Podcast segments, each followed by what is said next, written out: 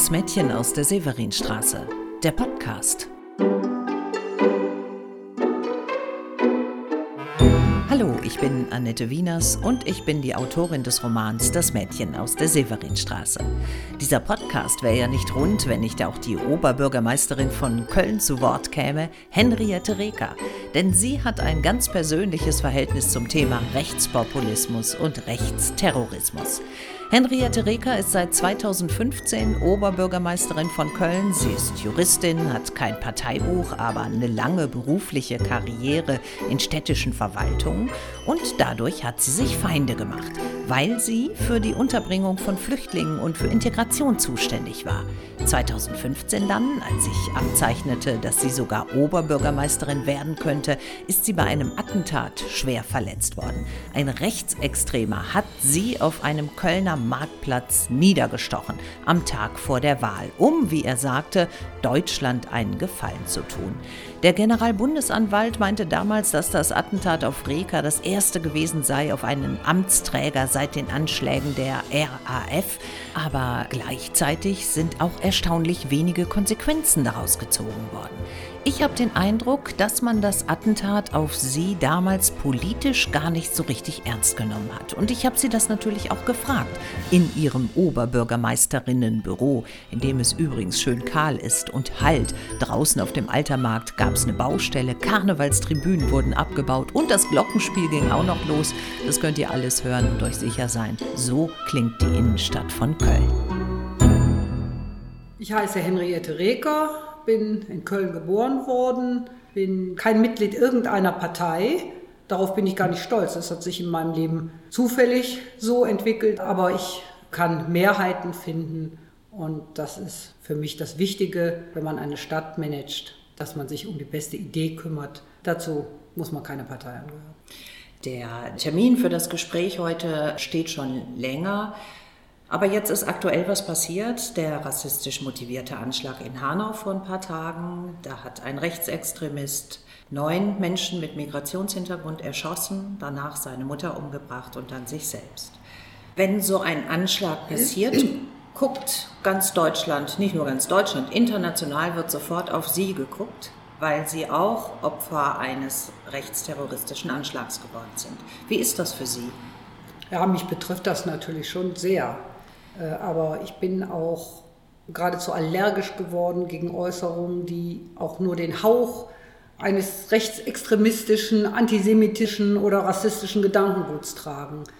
Äh, das ist natürlich Folge eines solchen Erlebnisses, dass man wirklich auf der Acht ist, dass da etwas kommen könnte und äh, eine Literaturnobelpreisträgerin, die hier war, Hertha Müller, hat schon vor knapp fünf Jahren gesagt, erst sind die Gedanken da, aus den Gedanken werden Worte und aus den Worten werden Taten und das erleben wir jetzt immer wieder und immer häufiger und das bedrückt mich schon sehr.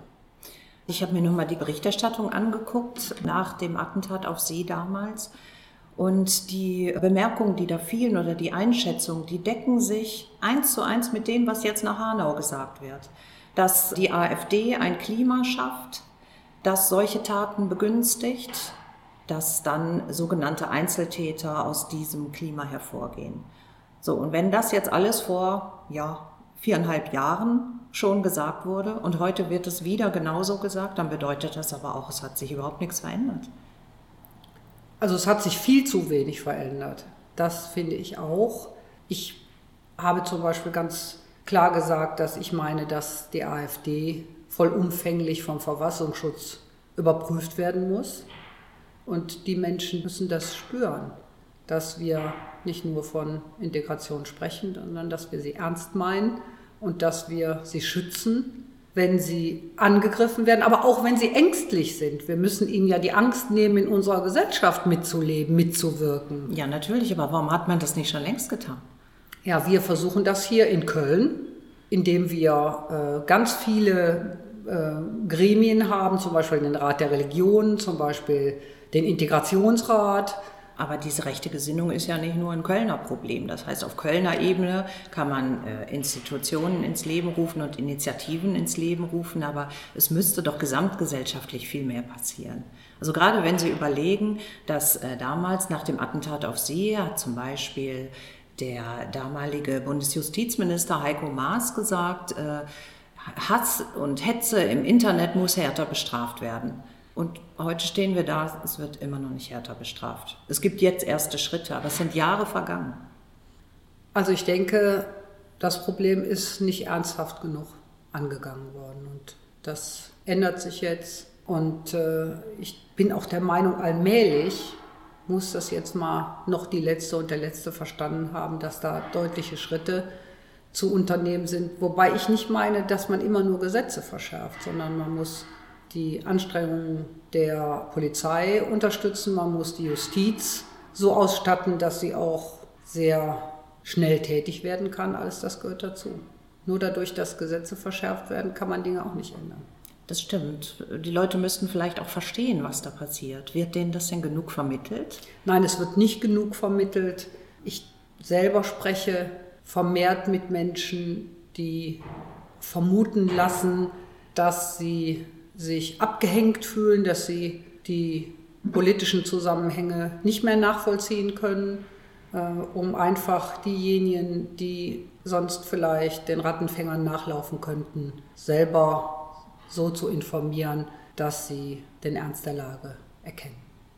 Sehen Sie das denn auch so, dass beispielsweise die AfD den Boden dafür bereitet, dass solche Taten wie in Hanau oder auch ein Anschlag wie auf Sie damals oder auch der Mord an Walter Lübcke dass diese Taten vollzogen werden? Ja, ich bin davon überzeugt, dass äh, die Verrohung in der Sprache und auch in den Handlungen, die auch durch die Propaganda der AfD verursacht ist, dazu beiträgt, dass das möglich ist. Sehen Sie ja auch hier im Rat bei der Arbeit.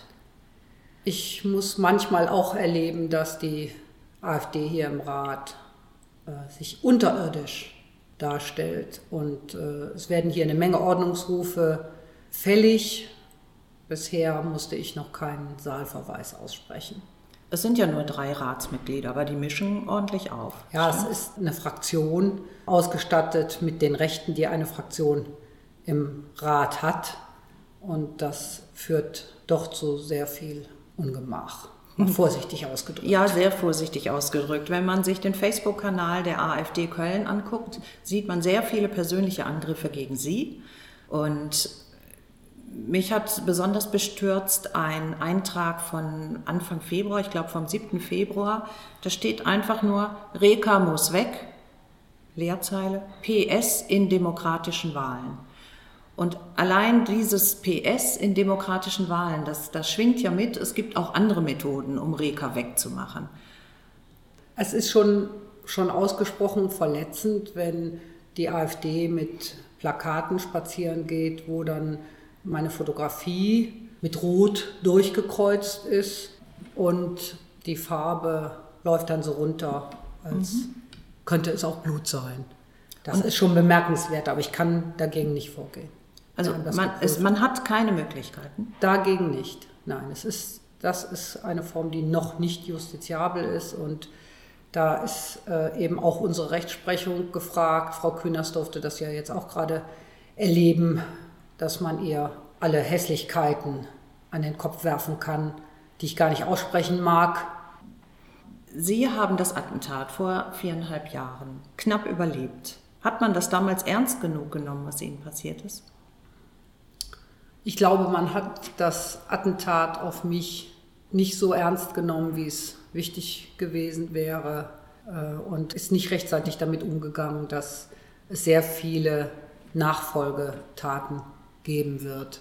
Es ist schwierig, eine Gesellschaft zu gestalten. Ich bin aber der Meinung, dass sich Parteien, nur weil sie auf demokratische Weise gewählt werden dürfte, kann sie sich nicht alles erlauben. Darauf zieht die AfD sich ja immer wieder zurück. Sie seien demokratisch gewählt und sie nutzen die Möglichkeiten und Freiheiten der Demokratie, um die Demokratie abzuschaffen. Das geht nicht. Es kam natürlich ein zweites Ereignis ziemlich schnell dahinter, nämlich die Kölner Silvesternacht, die dann wieder für bundesweite Schlagzeilen gesorgt hat.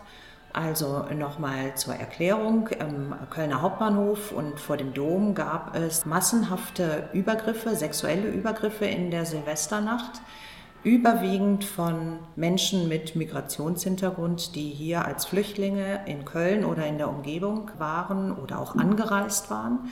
Und es hat Tage gedauert, bis das ganze Ausmaß dieser Kölner Silvesternacht öffentlich gemacht wurde oder von den Leuten richtig verstanden wurde. Was man heute noch damit verbindet, ist, sie hätten damals den Frauen, die diese Übergriffe erlitten haben, eine Mitverantwortung in die Schuhe geschoben, indem sie gesagt hätten, na ja, als Frau muss man auch eine Armlänge Abstand halten. Das war wenige Wochen nach dem Attentat auf sie. Da brach ein Shitstorm über sie herein. Was hat das mit Ihnen gemacht? Ja, aus, aus meiner Wahrnehmung ist es so gewesen, ich war ja wenige Wochen im Amt, als Silvester hier äh, diese kriminellen Übergriffe von Männern auf Frauen passierten und äh, die Polizei hat die Stadt nicht umfänglich darüber informiert, was passiert ist. Das, heißt, haben wir Gott sei Dank durch die Presse, das haben wir Gott sei Dank durch die Presse dann nach und nach erfahren. Mhm. Ich wurde in einer Pressekonferenz gefragt, was man dann dagegen machen könnte, dass sowas passierte. Und ich habe verwiesen, und das war ein Fehler von mir, ich habe verwiesen auf eine Broschüre, die die Stadt herausgegeben hat. Für die Broschüre existierte die schon. Die existierte mhm. schon mhm. viele Monate für Mädchen und junge Frauen, wie man sich überhaupt schützen könnte. Da habe ich also das Beispiel genannt, dass man in der Gruppe bleiben soll, dass man seine Getränke nicht aus dem Auge lassen soll. Das, so, und dann kam als drittes auch der Satz von der Armlänge Abstand. Äh, nie, keine Frau hätte sich durch eine Armlänge schützen können. Das war mir auch bewusst. Äh, ich habe, bin mit dem Shitstorm ganz gut zurechtgekommen, weil ich der Meinung war, jede einzelne Frau, die in diese Silvestervorfälle verwickelt war, hatte ein viel schrecklicheres Schicksal als ich erlitten, die nur diesen Shitstorm über sich ergehen lassen musste. Ah ja. Aber es sind zwei massive Ereignisse gewesen, das Attentat auf sie und die Silvesternacht. Und dann hatten sie ihre ganze Amtszeit noch vor sich. Ja, das äh, war ein belastender Einstieg, aber ich neige dazu, aus Problemen, aus Herausforderungen Strukturen zu machen. Und ich habe die Sicherheitslage hier mit einem neuen Polizeipräsidenten durch Ordnungspartnerschaften mit der Polizei erhöht. Wir haben eine Sicherheitskonferenz jetzt vierteljährlich. Also ich versuche immer daraus Strukturen zu machen, die die Stadt weiterbringen. Mhm. Ich habe mit dem Roman die NS-Vergangenheit der Stadt Köln angesprochen und nochmal auf eine vielleicht etwas ungewöhnliche Weise aufgefächert.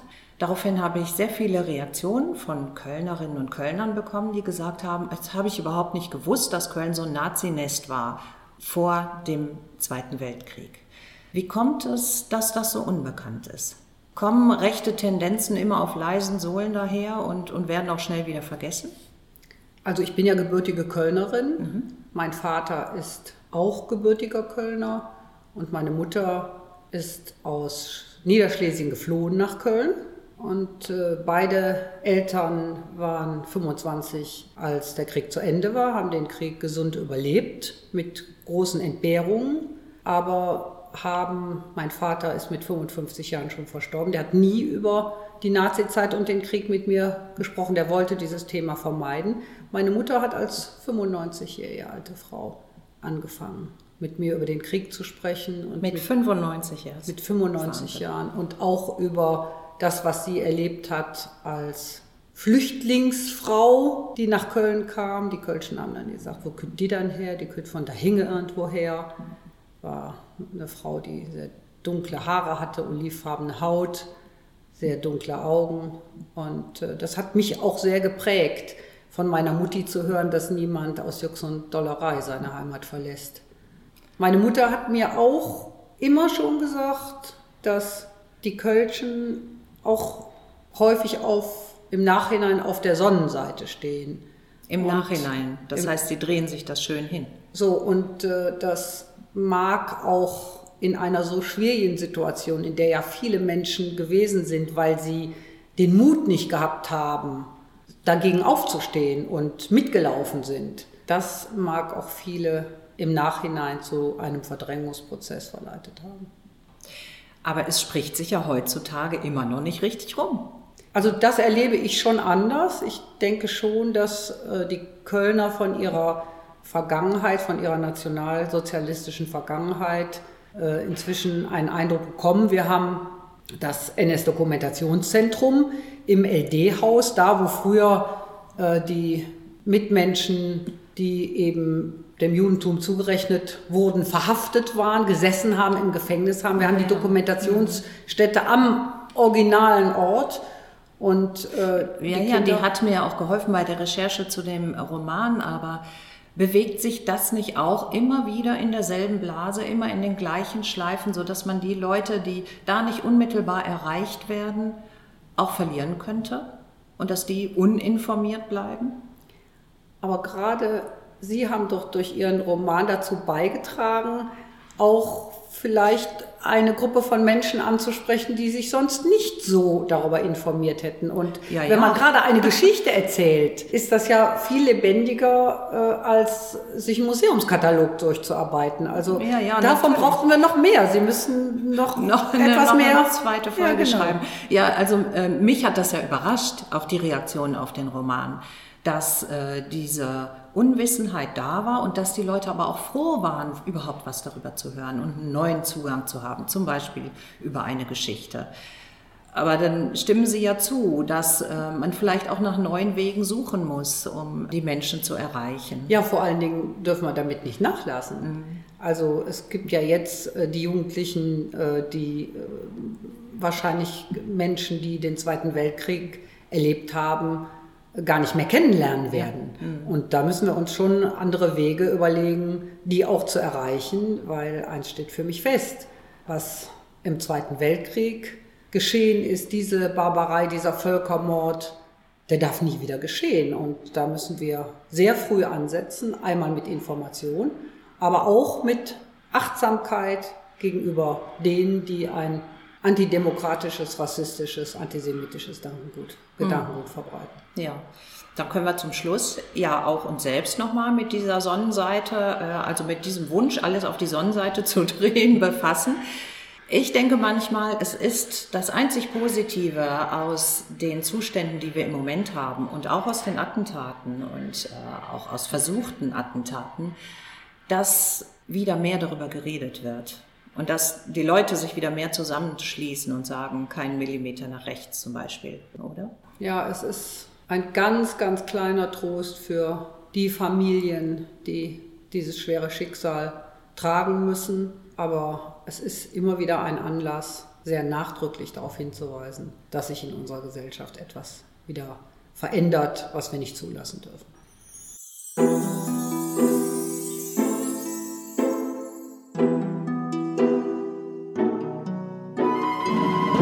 Zu wissen, dass Henriette Reker immer noch Morddrohungen bekommt, das finde ich kaum auszuhalten. Und dass sie auch noch selbst denken muss, dass man das Attentat auf sie nicht richtig ernst genommen hat, zu wenige Konsequenzen gezogen hat. Das muss wirklich ganz schrecklich sein. Die New York Times hat neulich aufgelistet, wie Deutschland mit der Bedrohung von rechts umgeht. Und dabei ist man auch nochmal auf Henriette Reker und das Attentat von 2015 zu sprechen gekommen. Ein ziemlich brutaler Artikel-Einstieg, damit es auch jeder kapiert. Da steht, Frau Reker verteilte Blumen an Wähler, als ein Mann mit der einen Hand eine Rose nahm und ihr mit der anderen Hand ein Küchenmesser in den Hals rammte. Aber genauso ist es ja gewesen. Die New York Times analysiert dann, wie die Rechten in Deutschland die Demokratie aushebeln und was seit dem Reka-Attentat alles passiert ist. Und wenn man das liest, so schwarz auf weiß, da bleibt einem wirklich die Luft weg wichtiger Punkt ist, dass wir nicht passiv bleiben, wenn wir Stimmungsmache und Hetze lesen oder hören und dass wir es irgendwie schaffen, auch aus unserer Blase rauszukommen, dass wir also unsere Ansichten auch da zu erkennen geben, wo sie auffallen und andersartig sind. Politik kann übrigens noch Nachwuchs gebrauchen und Kunst und Kultur auch, habt ihr ja gehört. Geschichten zu erzählen ist ein ziemlich guter Weg, um Menschen zu erreichen. Und wie geht's weiter in diesem Podcast hier? Wenn alles läuft, wird die nächste Episode international. Bis dahin, macht's gut. Ich bin Annette Wieners.